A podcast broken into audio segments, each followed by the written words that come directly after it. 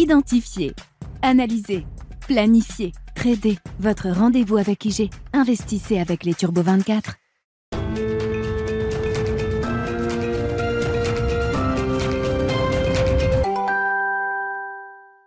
Bienvenue dans Smart Bourse, votre double dose quotidienne de marché en direct sur Bismart. Chaque jour à la mi-journée, 12h30, 13h. Et en fin d'après-midi, la grande édition pendant une heure à partir de 17h en direct, rediffusée à 20h sur Bismart TV.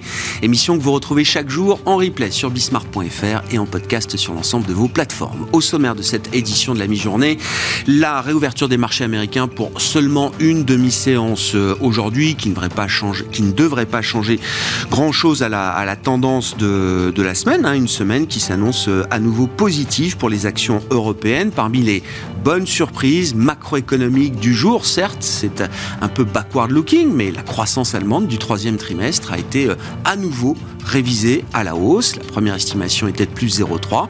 Elle est au final de plus 0,4% selon la deuxième lecture qui a été euh, délivrée par l'Institut statistique allemand Destatis ce matin. Plus 0,4% pour la croissance allemande avec notamment des dépenses de consommation des ménages qui progressent de 1% sur le trimestre écoulé. Est-ce que cette situation est tenable dans le temps? Sans doute pas. Hein. La consommation des ménages va évidemment être affectée par euh, l'inflation à près de 12% en Allemagne. On le rappelle, et donc l'idée d'une récession euh, en Allemagne, notamment et en Europe sans doute, reste euh, valable pour la suite, mais cette récession s'annonce peut-être beaucoup moins profonde, beaucoup moins sévère que ce qu'on pouvait imaginer il y a encore quelques temps, avec le prix du gaz qui s'est quand même calmé et l'idée que la douceur du début d'hiver ou de la fin d'automne permet d'envisager un hiver 2022-2023 sans pénurie grave en matière de gaz. Et puis euh, l'autre volet également, c'est tout l'argent euh, public qui est encore mis sur la table pour soutenir et les entreprises et les consommateurs au final. Le chef économiste de Commerzbank, par exemple, qui estimait que la récession en Allemagne euh, serait de l'ordre de 1,5% l'an prochain, a révisé très nettement à la hausse cette perspective et estime désormais que le PIB allemand pourrait ne baisser que de 0,5% l'an prochain. C'est une vision déjà un petit peu différente. Sans doute que les marchés ont déjà euh, euh, accepté l'idée que la récession serait peut-être moins forte que prévu. On l'a vu à travers ce rallye depuis fin septembre qui a largement profité aux actions européennes. On va boucler une huitième semaine de hausse consécutive, deux mois pleins de hausse pour les actions européennes qui ont progressé eh bien, jusqu'à 20%. À l'Eurostock 50, depuis son point bas du 29 septembre jusqu'à aujourd'hui, a gagné 22% en ligne droite. Est-ce la fin du bear market? Question qu'on posera à nos invités euh, de la mi-journée. Comme chaque dernier vendredi du mois, Bertrand Lamiel de Ports en Par Gestion et Jean-François Bay de Cantalis seront avec nous pour le grand tableau de bord des marchés.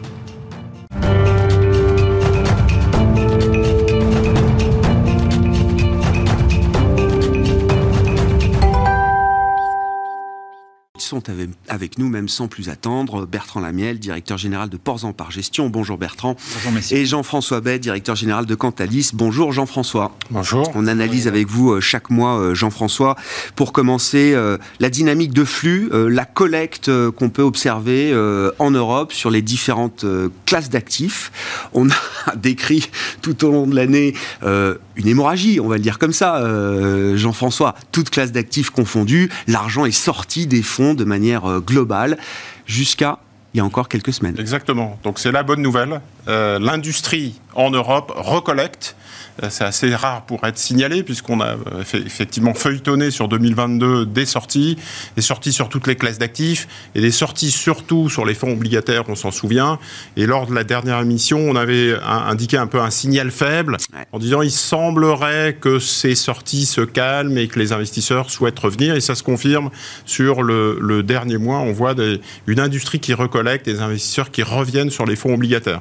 Alors le je pense que le thème de la récession est venu chasser le thème de l'inflation.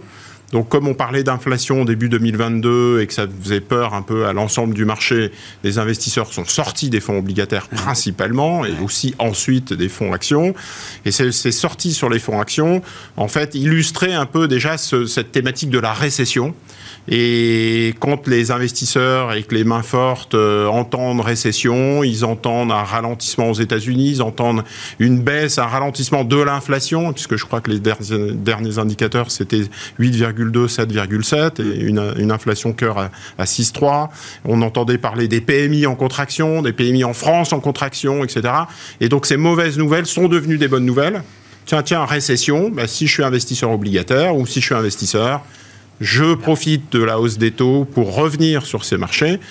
Retour, alors qu'est-ce qu'il y a collecté dans le détail?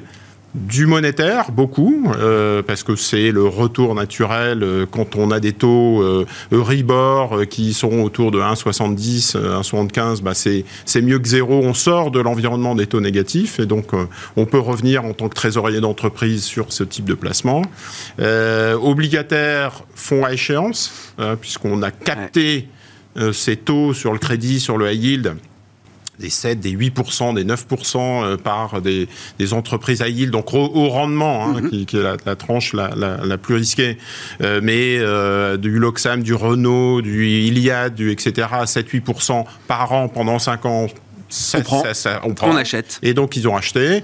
Ils ont acheté des ETF, ça passe beaucoup par les ETF. Alors, c'est du coup le fait que c'est beaucoup technique, euh, mais euh, en tout cas, les ETF ont, obligataires notamment ont capté ces flux. Euh, c'est de l'ESG, donc on est venu acheter du green bond, les investisseurs sont, sont revenus. Enfin, voilà. pas encore sur les actions.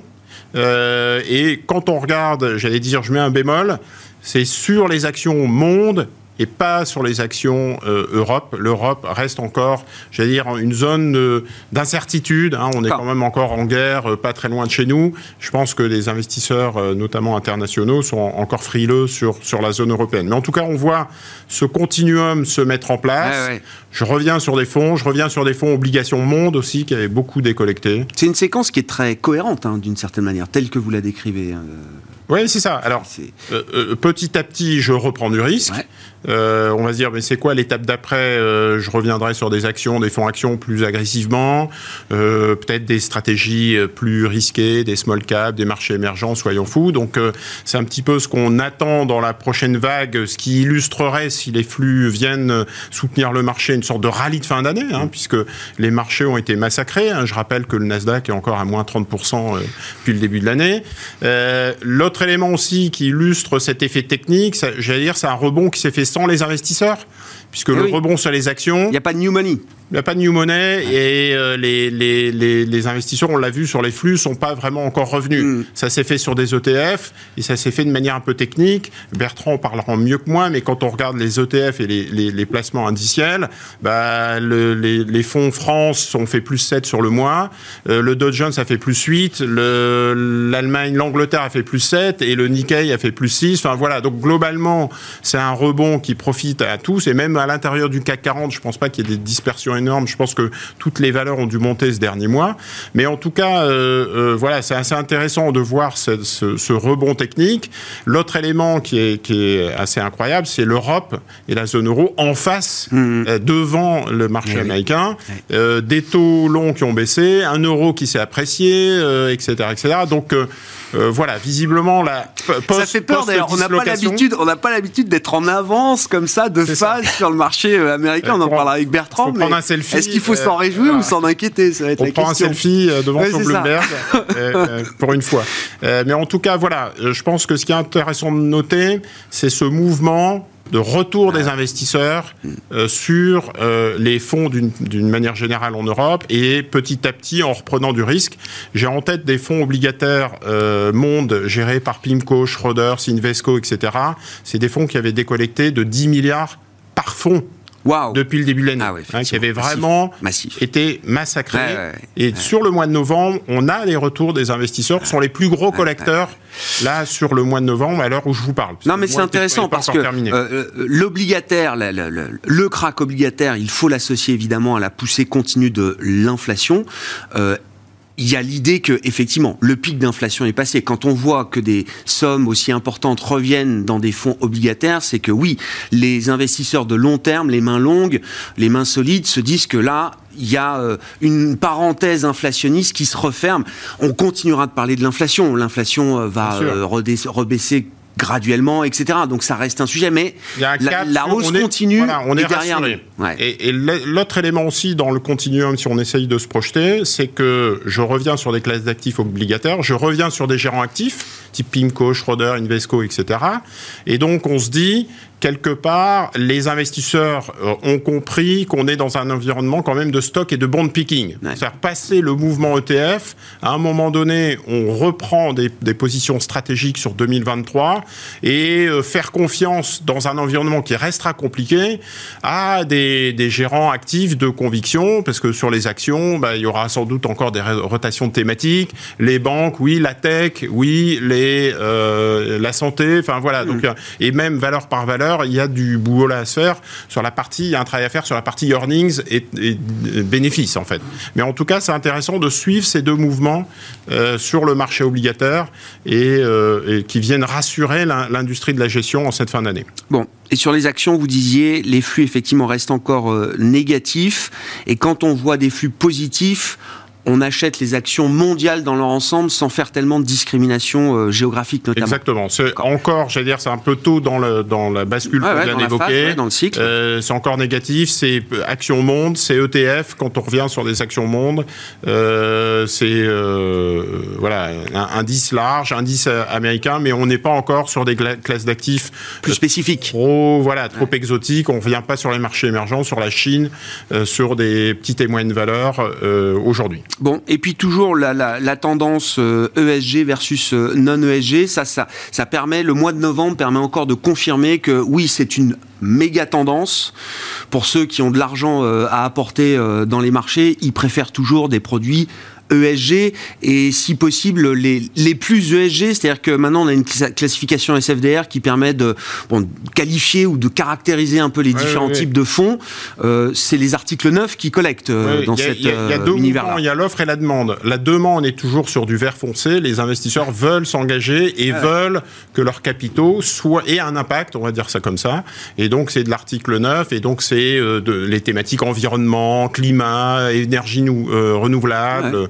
Euh, qui. Euh, intéressant parce que c'est pas du tout les compartiments qui ont le mieux marché cette année en bourse. Hein. C'est-à-dire que c'est même une contre-performance ESG de ce point de vue-là, mais, les, flux, continuent d'abonder dans ce sens-là. Exactement. Il y a aussi un problème d'offre, c'est que tout ce qui est article 8 et euh, vert plus clair sont, sont déclassés. Enfin, il y a une période de réglementation. Vous savez qu'à partir du 1er janvier 2023, l'ESMA va et le régulateur européen et français vont justement pointer du doigt en fait ces, ces, ces classification qui était, euh, j'allais dire, un peu discrétionnaire et à, la main du de la déclaratif. C'était du déclaratif. On, a mis la charrue un peu avant les bœufs, on leur a demandé de déclarer avant même que les entreprises en sous-jacente elles-mêmes se positionnent et envoient des données. Mais bon, c'est... Donc il faut attendre une petite reclassification peut-être, d'accord. Euh, il y a ah, un tour de passage qui est en train de se, mettre en place. Donc du coup, les investisseurs se disent, bon, j'ai, euh, je, vais, je vais me tenir à l'écart un peu de ces fonds euh, qui sont pas encore vraiment classifiés. Et c'est aussi un travail de réseau de distribution. Quand vous référencez des fonds,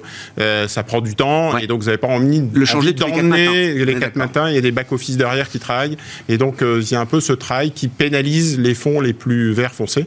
Mais en tout cas, la partie, euh, enfin les fonds les plus verts les moins, ouais, ça, et les moins ESG. Et d'ailleurs, même l'ESMA vient de publier une recommandation en demandant de retirer l'acronyme ESG des fonds. Hein, donc, euh, en considérant qu'il y avait un peu trop de marketing autour de ces, appellations. Très intéressant. Merci beaucoup euh, Jean-François pour cette, cette photographie des flux du mois de novembre qui montre effectivement que euh, l'investissement repart à travers le monétaire, l'obligataire comme on l'a décrit et puis on verra ensuite pour, pour les actions. Jean-François Bay, directeur général de Cantalis avec nous chaque dernier vendredi du mois pour le tableau de bord des marchés.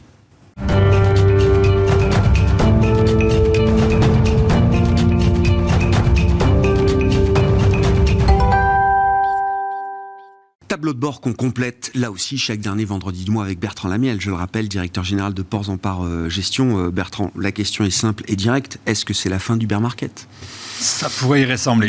Ça pourrait y ressembler. Alors, ce rallye, en fait, qu'est-ce qui différencie ce rallye de celui qu'on a connu pendant l'été? Qui était le, troisième, on est sur le quatrième, et on pourrait penser que c'est un rallye de, bear market, en fait une normalisation, et derrière euh, ça, s'écroule. Euh, dans l'été, il n'y a pas eu de remise en cause des hiérarchies, c'est-à-dire que globalement, euh, l'énergie, banque et assurance qui étaient juste derrière, ont tiré fort et, ont tiré le marché, et on n'a pas vu arriver de nouveaux secteurs, et les leaders n'ont pas été challengés. Là, dans ce qu'on voit là, il y a quand même une, rotation. On voit arriver un gros secteur qui est l'industrie. En plus, au moment où on parle de, récession et d'inflation, voir arriver l'industrie, c'est-à-dire des capitaux qui vont s'investir sur un secteur euh, cyclique qui, qui, qui, qui, a, tous les vents contre lui, euh, c'est pas neutre et donc il faut, il faut y prêter attention. Alors, l'énergie est un peu challengée, ça, ça, tremble sur ses bases, mais globalement, ça reste plutôt bien orienté. Banque et assurance, ça reste un sujet de à toi, à moi. Voilà, pendant 15 jours, c'est la banque qui prend, l'arrière, c'est l'assurance, mais globalement, ça reste plutôt, euh, plutôt bien orienté. La santé est toujours là, donc on reste toujours sur, un, sur une logique assez défensive de la part des, euh, des, des investisseurs. Mais là, ce qu'on voit arriver, c'est l'industrie et pas avec des petits noms. Siemens vient de faire un parcours exceptionnel, euh, résultat à l'appui, et Siemens globalement est présent sur beaucoup de secteurs de l'industrie, puisqu'ils sont, euh, ils ont une division sur la santé, ils ont une division sur le renouvelable, ils ont une division sur enfin, le service à l'industrie, donc ils servent beaucoup de clients. Et là, on voit qu'il y a des choses qui sont en train de, bouger. Et puis, dans la, vous savez qu'on regarde les 1500 euh, valeurs en Europe, 500 aux États-Unis, et on, les met en, en mode phase. Donc, il y a une phase qui est plutôt haussière avec de l'accélération ou de la pause. Depuis septembre, fin septembre, le point bas du marché, à aujourd'hui, ça ne change pas. On a 25% du marché qui est plutôt en phase haussière. Par contre, ce qui a changé, c'est qu'en septembre, on avait seulement 5 à 10% qui étaient franchement haussiers, le reste qui était en pause. Là, c'est l'inverse l'accélération a repris le dessus. Et pareil, sur les 75% du marché, bon, où globalement, il faut encore faire le tri, on avait beaucoup de baisses, la, baisse était majoritaire, hmm. et il y avait peu de controverses. Ce mouvement où on essaye de sortir de la Et là, la controverse, donc c'est le mode espoir qui est en train de revenir. Donc là encore, n'allons pas... Controverse au, champ, au, sens où on change de, statut, où on change de On est en train de, changer de, phase, ça reste à confirmer. Euh, c'est le moment, la controverse, où les analystes sont plus du tout d'accord. oui, c'est ça. En phase de baisse, tout le monde est d'accord pour dire bah, c'est trop cher, les résultats vont baisser. Là, il y a des analystes qui commencent à dire euh, finalement, les résultats, je suis peut-être allé un peu loin, donc je les relève. Je relève aussi mon objectif. J'étais allégé, je passe à renforcer. Donc on commence à avoir de la dissonance au niveau des analystes.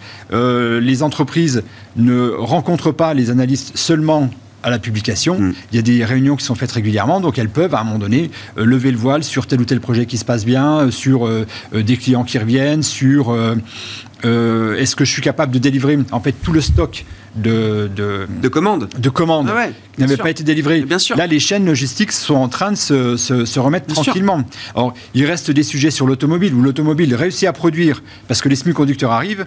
Par contre, ils n'arrivent plus à livrer. Ouais. Donc il y, a encore des sujets, mais on voit que globalement, euh, quand et on, parle d'une situation avec une Chine qui reste largement confinée, jusqu'à encore 20% euh, de son économie confinée au moment où on se parle. La Chine, ça a rassuré les marchés. Du coup, le luxe est reparti, ce qui explique la performance du CAC versus les autres indices. Euh, a dit j'arrête ma politique zéro Covid, même si on voit qu'en ce moment il y a peut-être peut du stop and go, mais ils arrêtent en la renforçant. Il y a eu il y a eu cette posture là officielle de dire bon, on va faire un peu différemment. Et ça, ça a suffi à faire notamment repartir le luxe et globalement pas mal d'industriels et des sociétés qui étaient exposées euh, plutôt, euh, plutôt Chine. Donc voilà, ce mouvement-là, il n'est pas neutre. Alors après, c'est allé très vite. On a gagné 20% depuis septembre. Il n'y a pas eu de pause. Donc à un moment donné, il faudra une respiration. Et c'est là où on va regarder si ceux qui ont tiré arrivent dans cette respiration à tenir, à moins baisser, alors on est sûr qu'on a les futurs leaders euh, du, du prochain marché haussier.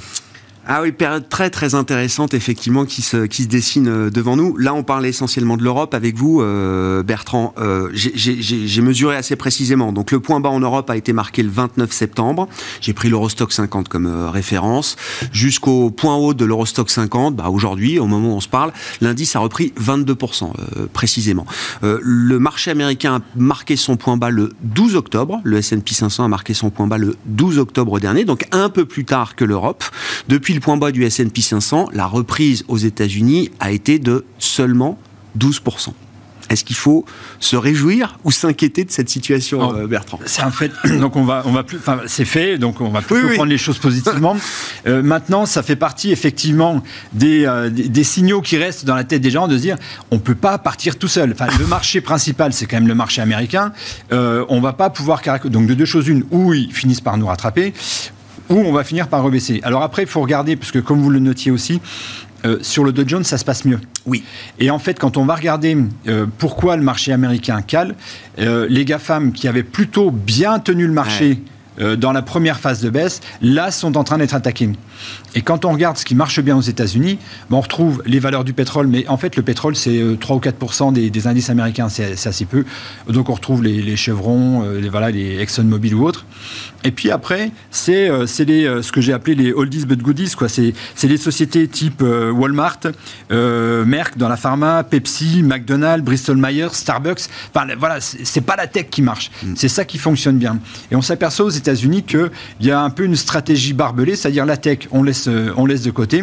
Par contre, euh, l'entreprise, enfin, l'économie du quotidien, on va dire, ça, ça fonctionne bien. Et après, euh, c'est euh, aux États-Unis, l'indice qui fonctionne bien, c'est l'indice Russell 2000. Ah Donc les Américains sont en train d'aller chercher les sociétés plus euh, auto-centrées, plus 100% américaines. Et cet indice-là bat le S&P et bat le Nasdaq et un, un bien meilleur comportement.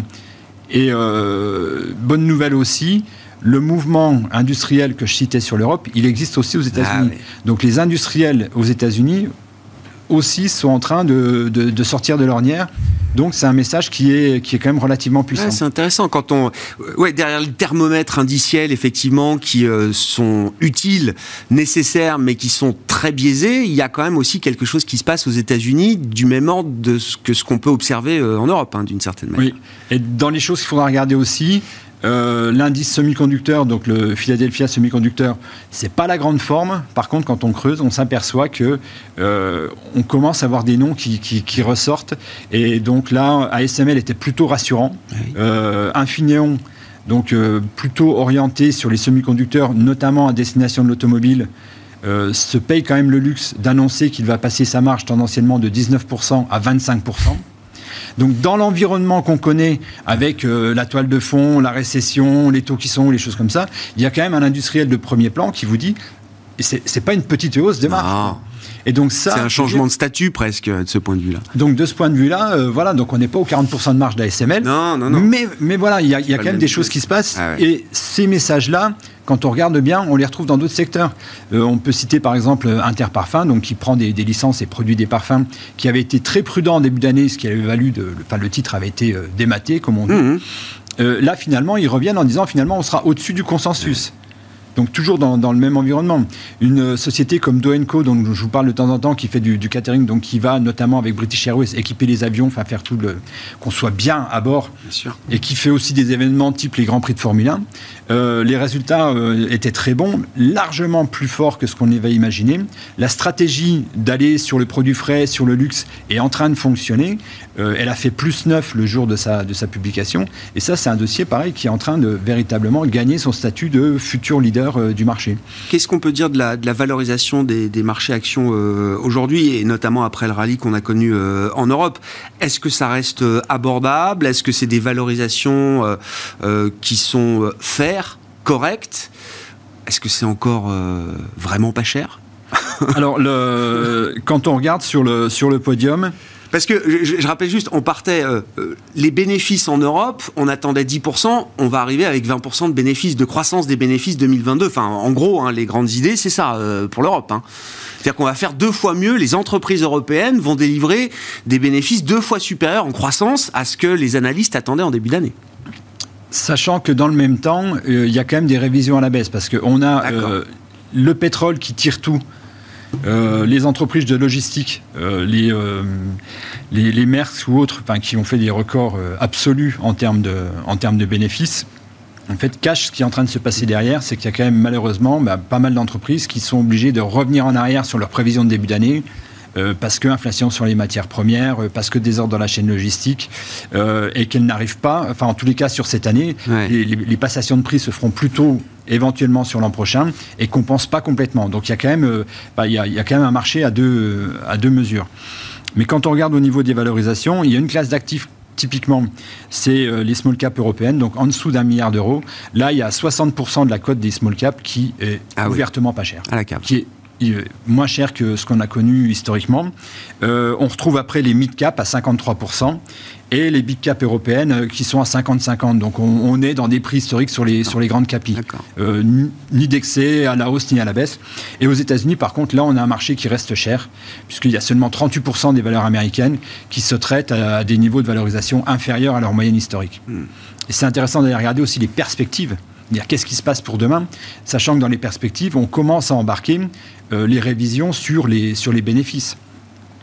Et là, clairement, on voit que c'est les, euh, les, grandes capis euh, européennes. Dans un premier temps, les analystes, voilà, ils sont en train de retravailler le sujet.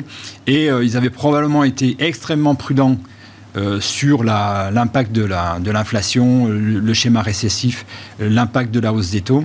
Et donc là, on a à peu près 68% des sociétés grande capitalisation européenne qui bénéficie de perspectives revues à la hausse. Ah euh, et le, malheureusement, le perdant, c'est les small caps qui n'ont pas encore été révisés. Donc là, on se retrouve dans un, sur les small caps, c'est intéressant, c'est-à-dire que c'est pas cher, mais c'est pas encore révisé. Donc euh, il faudra encore attendre probablement un petit peu. Par contre, sur les mid caps, là, là c'est intéressant parce qu'on voit que c'est probablement le compartiment qui va être immédiatement joué après le, retour sur les grandes caps. Ah, j'entends.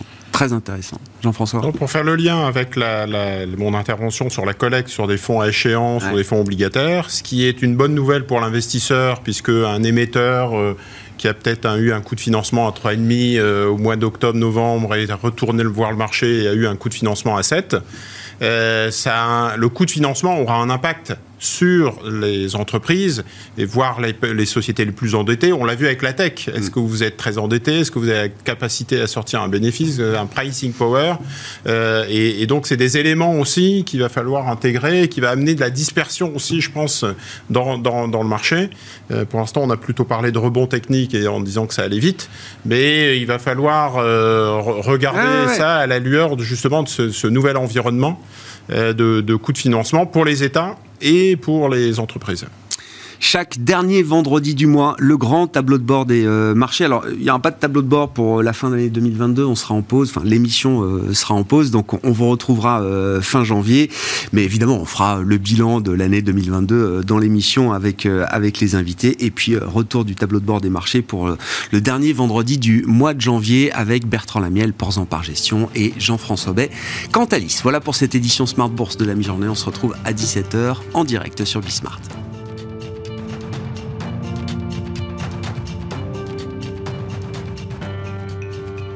Identifier, analyser, planifier, trader. Votre rendez-vous avec IG. Investissez avec les Turbo 24.